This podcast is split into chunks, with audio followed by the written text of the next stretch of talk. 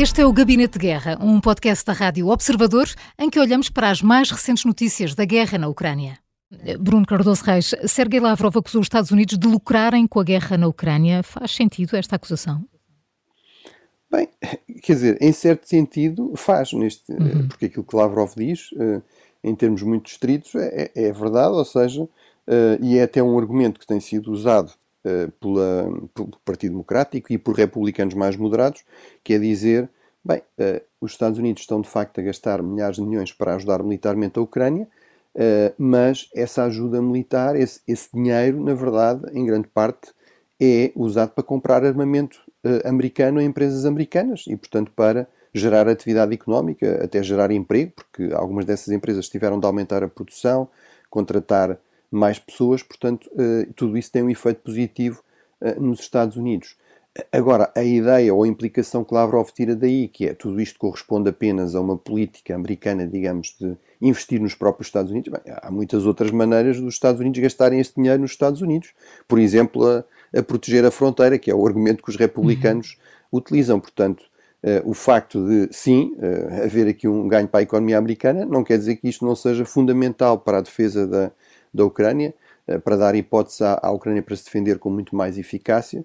Não quer dizer que isto não seja fundamental para, eh, não seja um contributo fundamental dos Estados Unidos para conter o expansionismo russo, a ameaça do expansionismo russo que está a destabilizar uh, a, a ordem regional europeia, que está a pôr em questão uh, os próprios acordos que a Rússia assinou uh, com a Ucrânia e com os Estados Unidos. Aliás, o famoso memorando de, de Budapeste, 1994, garantia as, as fronteiras da, da Ucrânia e que legitima, aliás, esta ajuda militar dos Estados Unidos. Os Estados Unidos assumiram o compromisso, tal como a Rússia. A Rússia quebrou esse compromisso de garantir que eh, a Ucrânia teria as suas fronteiras eh, no 1991, portanto, quando se tornou independente e que elas seriam seguras.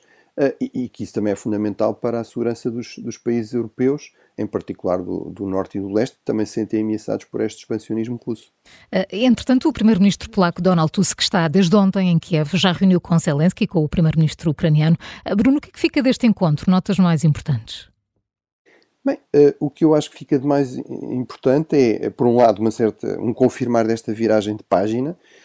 portanto, começou, houve na fase final do, do anterior governo polaco, do governo do PIS, um azedar crescente das relações com, eh, entre a Polónia e a Ucrânia, e portanto o que Tusk veio dizer é que sim, há, há aqui algumas, alguns problemas ao nível económico, têm de ser eh, geridos, eh, negociados com, com, calma, mas que isso não, não vai ser uma razão para qualquer tipo de ruptura, e, e que o princípio fundamental para a Polónia é realmente continuar a apoiar a Ucrânia, por uma questão de princípio, porque é um país que procura ser livre como a Polónia procurou ser livre, nomeadamente face ao imperialismo russo durante muitos séculos, eh, e que é fundamental também para os interesses da Polónia, conter esse expansionismo russo. Um segundo aspecto bastante importante, mais concreto, eh, foi o anúncio de que seriam desenvolver parcerias em termos da indústria militar, da indústria de defesa entre a Polónia e a, e a Ucrânia. A Polónia tem estado a reforçar também os seus investimentos, quer reforçar as suas capacidades próprias, a Ucrânia tem, também está a fazer isso, mas tem um grande problema, é que uh, tudo o que são as suas infraestruturas económicas uh, estão sujeitas a ataque da Rússia, não é? E, portanto, uh, se for possível fazer essas parcerias, criando infraestruturas desse tipo na Polónia, será uma enorme vantagem para a Ucrânia, porque elas estarão seguras à partida, estarão protegidas num país da NATO, estarão muito próximas. A Polónia, aliás, já é o principal nó logístico de, de abastecimento de armamento, de todo este armamento que vem do exterior para, para a Ucrânia, eh, e portanto parece-me ser realmente uma, uma iniciativa excelente para, o, para os dois países eh, e, e, que pode ser aqui um, ter um impacto muito positivo em termos de tornar a, a Ucrânia um pouco mais autónoma em relação a capacidades militares, não estar tão dependente de, da ajuda do, do exterior. Bruno, antes de, de, nos despedirmos, queria só falar do Cinco Continentes Especial, que estreia hoje, depois do Jornal do Meio-Dia, sobre uh, aquilo que podemos esperar hum, este ano em cada um dos, uh, dos continentes. Para quem não teve a oportunidade de ouvir o Jornal das Sete, Bruno, a tua primeira convidada é Ana Gomes, do que falaram. Exatamente, portanto será um Cinco Continentes especial, muito uhum. especial porque vamos nos dedicar uh, durante mais tempo a cada um dos continentes, no fundo fazer um pouco um balanço e também perspectivar o que é que poderá acontecer de bom e de mau em 2024, também dar algumas sugestões de, de leitura ou de visionamento para quem quer conhecer melhor uhum. um pouco esse continente.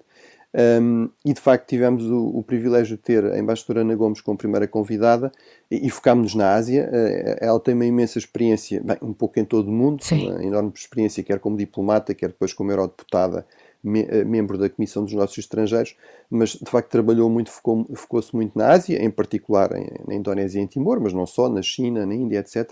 E portanto falámos um pouco de tudo, tudo isso. Aqui um grande modo, diria eu, dessa conversa foi que a Ásia não se resume à China, embora uhum. seja aqui um ator incontornável. Uh, temos a Índia, temos também a Indonésia, que tem crescido muito, em termos económicos, em termos de protagonismo, e temos também um país lusófono uh, que a embaixadora Ana Gomes conhece particularmente bem, que é Timor-Leste, do qual, do também falámos. Bastante. Portanto, a estreia depois do meio-dia é o primeiro de cinco programas extra dos cinco continentes, e depois de Ana Gomes seguem-se nomes como Paulo Porta, José Eduardo Agualusa, Andrés Malamud e Pedro Mexia. Bruno, obrigada pela tua análise no Gabinete de Guerra, também disponível em podcast. Obrigada, Bruno. Obrigado, bom dia. Bom dia. O Gabinete de Guerra é um podcast da Rádio Observador. Vai para o ar de segunda a sexta, depois do noticiário das nove e meia da manhã e tem uma nova edição depois da síntese das quatro e meia da tarde. Está sempre disponível em podcast. Eu sou a Maria João Simões.